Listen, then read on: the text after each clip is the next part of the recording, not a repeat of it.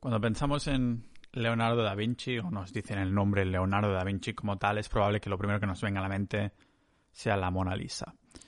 Claro que fue uno de los artistas más famosos del mundo, pero el, bueno de Leo fue mucho más que esto. De hecho, el tipo nunca se consideró a sí misma a sí mismo como un, como un artista. Seguramente lo podríamos considerar a Leonardo da Vinci como uno de los primeros multipotenciales de éxito de la historia o incluso el maldito rey de los multipotenciales a los que todos los de Sociedad.ninja veneramos y hacemos unas plegarias cada morning, cada mañana, antes de, bueno, antes de empezar el día y también antes de irnos a dormir. Que por cierto, Sociedad.ninja, para dar soporte a este podcast, tenéis ahí episodios exclusivos, una comunidad de la hostia de multipotenciales y no hemos hablado mucho ahí de, Leonardo da Vinci, pero a lo mejor en el canal Multipotencialidad, que es más generalista que tenemos ahí en, Discord, a lo mejor sale alguna cosilla y curiosidad más. Así que este era, mi propio patrocinio, Sociedad.ninja. Claro, cuando Leonardo da Vinci le, envió una carta al, gobernador de Milán ah, describiendo ahí sus fortalezas que, ah, para que le diera un trabajo, listó como 10 habilidades distintas y casi como un añadido al final es cuando mencionó que también sabía pintar. Pero el motivo por el que sus obras de arte son tan realistas y detalladas es que invirtió buena parte de su tiempo, la mayoría de parte de su tiempo en el estudio de la ciencia, una de sus tantísimas pasiones. Por eso creo que Leonardo da Vinci encaja genial hoy, no solo en este episodio, sino en este podcast en general multipotencial de Pau Ninja.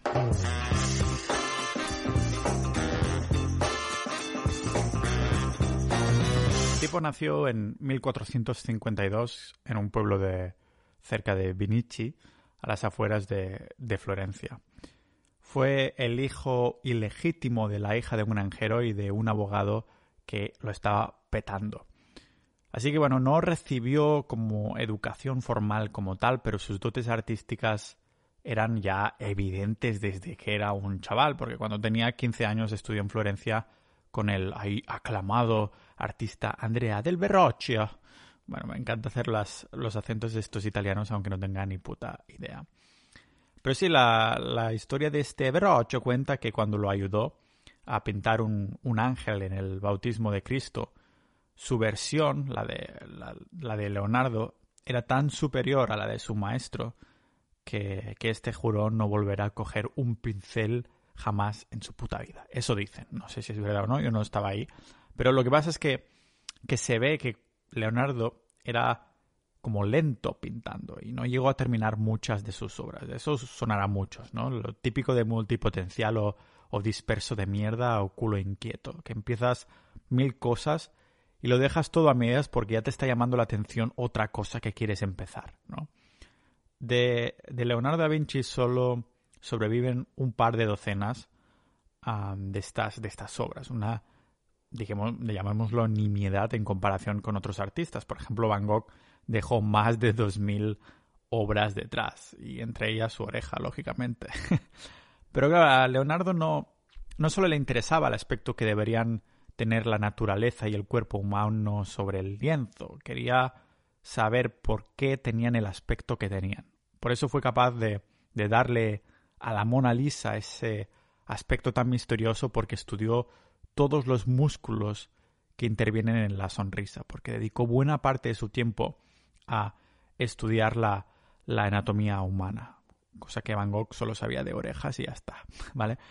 Leonardo da Vinci si, si quería aprender, claro, es que pensás que si queríais aprender sobre anatomía humana en el siglo XVI, no es que hubiera una forma sencilla de hacerlo, no, no había manuales de medicina, medicina y por supuesto ah, no podéis buscar una imagen en Google o algo así. Por lo tanto, Leonardo hizo sus estudios de la única forma que podía hacerlo los autodidactas de esa época, que fue examinando cadáveres.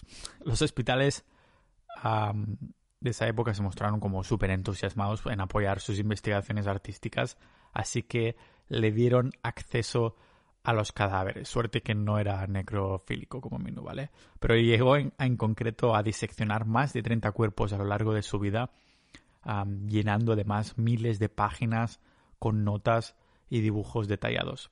Por cierto, que tenía la costumbre de, de, escribir, sus notas al revés, y no me refiero haciendo el pino, ¿vale? Le gustaba ir de derecha a izquierda, como hacen los árabes, y además era zurdo, por eso algunos han especulado con la posibilidad de que hiciera esto para evitar que la tinta se corriera.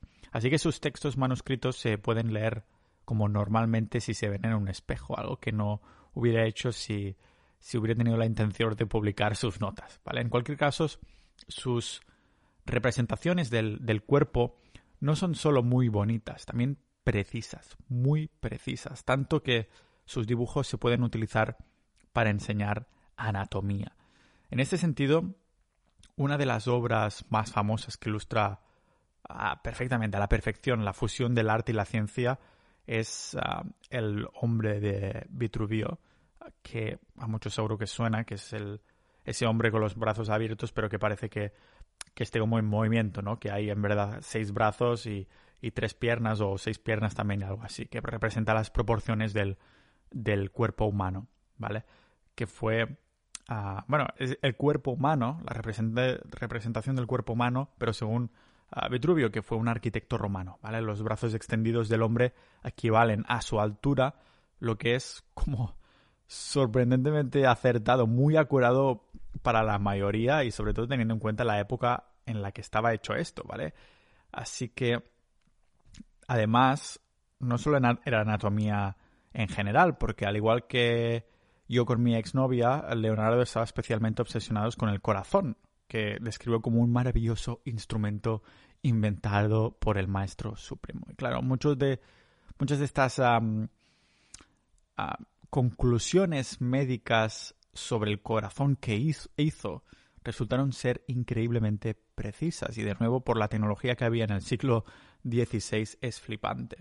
Fue el primero en describir el corazón como un músculo que tiene cuatro cámaras, con válvulas que se abren y se cierran para que la sangre fluya a través del, este, del corazón del órgano. Y también fue el primero en reconocer la arteriosclerosis y hacía más o menos sobre el año 1506 vio como un hombre de 100 años, toma, vida larga además, que se murió de forma repentina, pues le dio por diseccionar ahí su corazón y vio que sus arterias se habían ah, estrechado deduciendo que eso fue lo que le mató. Y en este sentido estaba muy, muy, muy adelantado también a, su tiempo en este terreno, ¿no? Porque la arteriosclerosis no sería descrita por un médico hasta más de 150 años más tarde. Pero es un misterio porque nunca publicó ninguno de estos trabajos y esos cuadernos de notas al revés y todo eso. Sus notas no fueron descubiertas hasta finales del siglo XIX, que es más de 250 años después de su muerte. Si se hubieran conocido durante, durante su vida, podrían haber tenido seguramente, yo creo que un efecto increíble, ¿no? Inimaginable en, la comprensión del cuerpo humano y posiblemente habría ayudado a los médicos a encontrar formas de curar ciertas enfermedades. Tal vez, tal vez incluso ahora estaríamos aún más adelantados en, en medicina. Y al igual que estudió el cuerpo para mejorar sus pinturas y eso hizo que se obsesionara con la anatomía, también estudió las plantas para mejorar su arte. Y lógicamente, como todo multipotencial, pues acabó obsesionándose con eso que había estudiado en ese entonces, ¿no? En este caso con la botánica. Claro, dibujaba la mayoría de sus obras más delicadas usando tiza roja, que sus bocetos de plantas eran tan precisos que podrían haber sido considerados como, como estudios científicos casi también. Y por ejemplo, en su en su estudio sobre una planta llamada estrella de Belén, las espirales formadas por las hojas recuerdan al movimiento del agua, que es otra de sus observaciones y, pasiones, parece, ¿no? Leonardo se dedicó mucho tiempo a entender el flujo del agua. La mayor parte del diario científico de 72 páginas llamado Códice Leicester está dedicado al movimiento del agua en mares, ríos y, y canales. Y de hecho Bill Gates el bueno de Bill Gates, eso que, ese que nos ha hecho poner vacunas y ahora ya nos puede controlar desde su Windows Vista, pues compró a este libro de 72 páginas de Leonardo da Vinci sobre los movimientos del agua, ¿vale? Lo compró por nada más ni nada menos que 31 millones de dólares, convirtiéndolo en el libro más caro jamás vendido. Claro, Leonardo también inventó un tipo de esclusa que utilizan las, en la actualidad muchos canales. La esclusa que diseñó estaba formada por dos, dos paredes que se unen formando un ángulo de 45, 45 grados. Y además, sus contribuciones a la ingeniería abarcaron no solo desde agua y, y, estos diseños, estas esclusas, pero también hasta, hasta los cielos. En concreto, mientras trabajaba como ingeniero militar para el duque de Milán en la década de 1490, esbozó como una máquina voladora a la que llamó tornillo aéreo. Me mola el nombre, la verdad. Y es un dispositivo que estaba pensado para ser movido por cuatro hombres que empujarían cuatro mangos de madera en movimiento, en movimiento circular, como eso que tiran los paquis en las ramblas de Barcelona que cae despacio después, ¿no? Y creía que esto generaría suficiente fuerza como para levantarse del suelo, pero si hubiera intentado crear un prototipo habría sido demasiado pesado. De todos modos, no se le dio nada mal a él tampoco, porque los principios básicos del despegue proporcionaron los fundamentos básicos de los, de los helicópteros modernos, ¿vale? Además, no solo fue Leonardo da Vinci el que impulsó esta idea o estos principios básicos para los helicópteros, también hizo bocetos de un paracaídas, especulando que si una persona tuviera una carpa hecha de lino con, la, con las proporciones correctas, podría saltar desde cualquier altura sin lesionarse. Y de nuevo, no llegó a, construir un prototipo de verdad, pero cinco siglos después, en el año 2000, un paracaidista ah, británico puso en práctica la idea de Leonardo da Vinci y consiguió que, funcionase.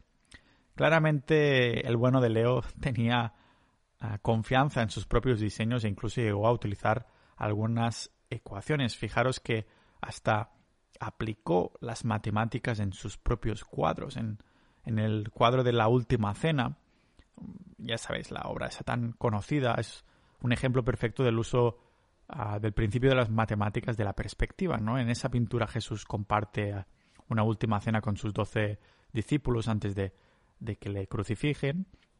Pues ah, todas las líneas de pintura convergen en un último como en un, como un único lugar, conocido como el punto de fuga, ¿vale? En la, en la pintura que, que se corresponde con el propio Jesús, más bien que la pintura en las matemáticas, que se corresponde, este punto de fuga es el propio Jesús y que permite de centrar la atención, la atención en él. Y claro, esto lógicamente lo hizo para enfatizar la, la importancia de Jesús, de Cristo, ¿no? En, ese cuadro. O sea que no, no, tenía miedo a probar nuevas técnicas de, de, pintura y la forma tradicional de pintar en Florencia consistía en delinear la imagen para darle un aspecto muy nítido. En vez de eso, Leonardo perfeccionó una nueva técnica llamada esfumado o esfumato, que significa desvanecer o, evaporar en italiano. Consiste en pues, evitar los bordes definidos mezclando todo tipo de cositas por ahí para que no haya, no haya líneas. ¿vale? La mona lisa es un ejemplo clásico del, del uso del esfumado, sobre todo en las sombras que, que rodean los ojos. También ah, comenzó a experimentar ahí con, con nuevos materiales para pintar. Los artistas del Renacimiento empezaron a, abandonar la pintura al temple donde se mezclaban clara de, de huevo y agua y en vez de eso preferían la pintura al óleo que permitía unos, unos colores más intensos y un mayor contraste. El problema era que las pinturas al óleo eran complicadas de, de cojones de elaborar y su,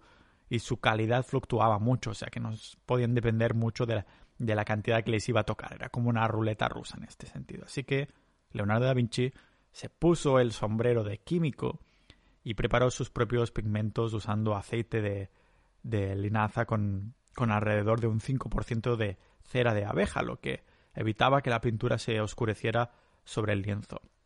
Pero llegados a este punto, podemos decir que el arte de Leonardo da Vinci es una fusión de biología, de química, de ingeniería, matemáticas, física, ¿no? Pudo utilizar todas estas habilidades cuando con más de 60 años el rey Francisco I de Francia le nombró como el primer pintor, ingeniero y arquitecto real. ¿no? Su última obra no fue una pintura, sino una fiesta que dio en verano de 1518 en su residencia de Château du Clos-Lucé, ¿vale? que es el castillo de verano del rey situado en el, en el centro de Francia, para agradecer al, al monarca su generosidad. Y en esta fiesta hubo un espectáculo en la que los actores se vistieron como, como planetas rodeados por el sol y la luna. Estaríamos hablando del primer cosplay, cosplay de la historia, ¿no? Eso que te disfrazas y tal, no sé, podría ser que sí. Ah, pero Leonardo da Vinci los hizo vestir así a estos actores porque quería explicar por qué es posible ver la luz entre los dos extremos de una luna creciente. Propuso que se debía a que la luz del sol llegaba a la Tierra y se reflejaba hacia la luna. Es lo que se, lo que se conoce como luz ah, cenicienta, ¿no? Una teoría muy extravagante para la época. Y de hecho la mayoría de la gente ni siquiera sabía que la Tierra orbitaba alrededor del Sol. Así que una vez más se, se había adelantado a su época. Cuando Leonardo da Vinci falleció en este castillo el 2 de mayo de 1519 dejó tras, tras de sí pues miles de páginas de, de notas y, dibujos para, para generaciones futuras y para que Bill Gates las, las comprara. Es posible que fuera conocido sobre todo por, por su arte, pero para algunos ha sido eso que decimos, ¿no? Un, un aprendiz de todo, pero y maestro de todo también, ¿no? En el mundo multipotencial uh, decimos aprendiz de todo, maestro de nada, pero parece que Leonardo da Vinci es una de estas personas que solo salen una vez cada pocos siglos, porque es difícil de que una persona multipotencial, que sí, que a lo mejor cuando nos apasiona una alguna cosa y estamos ahí, dale que te pego durante, durante algunos meses, pues lógicamente te vas a convertir en, en alguien que es mejor que la media, pero no lo vas a hacer casi nunca mejor que alguien que ha sido un especialista de ese, de ese terreno durante años de su maldita vida. Pues Leonardo da Vinci fue precisamente el... Yo le estoy poniendo ya la corona del rey de los multipotenciales, porque un fuera de serie en el sentido de que se dedica a algo a épocas, después parece ser como que lo hace mejor que un especialista, pero podría ser que el hecho de haberse, haberse multiespecializado en, todas estas otras áreas, las haya llevado todos juntas a, un solo sitio, por ejemplo, en el caso de pintar, ¿no? Que, que tiene en cuenta tantas cosas, las matemáticas, un estilo nuevo, la calidad de los materiales de pintura que él mismo inventa, el hecho de, de poder ser multipotencial, de hacerlo todo también y de una manera tan, tan especialista, para decirlo de algún modo, potencia aún más su pintura en el sentido de que dices, joder, es que esto solo lo puede haber hecho Leonardo da Vinci, porque solo él sabe todas estas cosas de la manera que él lo hace y ha llegado a todas estas conclusiones. Es lo que siempre he dicho yo en muchos episodios sobre el tema de la, de la expresividad y que por qué es tan importante para mí, ¿no? El hecho de que hay cosas que solo las podemos, bueno, todo lo que es expresivo solo lo podemos expresar nosotros de esa manera, porque todos tenemos esa, esas vivencias, esas experiencias, y esto no nos lo puede quitar nadie, ¿no? Nuestra manera de, de escribir, de pintar, de dibujar, aunque no sepamos propiamente dicho. Si trazamos una línea de esta manera es porque nuestro cerebro nos está diciendo, oye, hazlo de esta manera que te lo estoy diciendo yo, pero no sabes qué guía este cerebro, ¿no? Y es el resultado de todas estas experiencias pasadas, todo lo que este, este cerebro ha vivido y terminas con un estilo propio de pintura, como es el caso de, Leonardo da Vinci, con influencia en las matemáticas, de, de haber experimentado en la anatomía con esos 30 cadáveres que fíjate tú, imagínate tener que ir ahí a un hospital y decir, oye, me gustaría estudiar el cuerpo humano, ¿me puedes dejar unos cuantos cadáveres? Ah, hoy en día sería absolutamente ridículo porque dicen, oye, pues apúntate a la universidad o descárgate algunos libros o mírate vídeos o cosas así, ¿no? Se pensarían que lo quieres por algo que no es muy no es muy lícito, para decirlo de algún modo. No sé, seguramente por eso creo que es la persona más multipotencial, más influyente de la, toda la historia de la humanidad, que nos enseña cuál puede llegar a ser el, el potencial de una persona multipotencial, válgame la redundancia, por eso se llama multipotencial, aparte de que también lo estamos llamando muchas veces multidisciplinar, ¿no? Pero claro, está Leonardo da Vinci no solo a nivel individual y, personal, pero también para la sociedad, a todos sus inventos, todo lo que ha influenciado para que se pueda ver y para que al menos los chavales no después no le digan, no, no, tienes que decidir ya carrera ahora que ya tienes 16 años, cuando en verdad no saben ni qué cojones hacer. Pues decir, oye, si tienes muchos intereses, que sepas que no eres tan raro. No eres tan raro. Mira Leonardo da Vinci, ¿no? yo me estoy motivando bastante a preparar el episodio hoy, a, a descargarme su, su biografía, porque la verdad es que es una vida llena de, de inspiración en este sentido, ¿no? Pero bueno, no lo voy a decir muy alto porque después no sabes los los trapos sucios que a lo mejor podría tener por ahí o alguna cosa de estas, porque todos tenemos trapos sucios por ahí. Quien no tiene trapos sucios son los miembros de Sociedad.ninja, que nos voy a agradecer el soporte y también a vosotros los oyentes que habéis llegado hasta aquí. Si queréis dar soporte a este tipo de contenido gratuito o a tener debates sobre los episodios que tenemos aquí, recordad de ir a sociedad.ninja y además también tendréis ahí episodios exclusivos y demás. Así que nos vemos en el próximo episodio de este podcast multipotencial de Pau Ninja.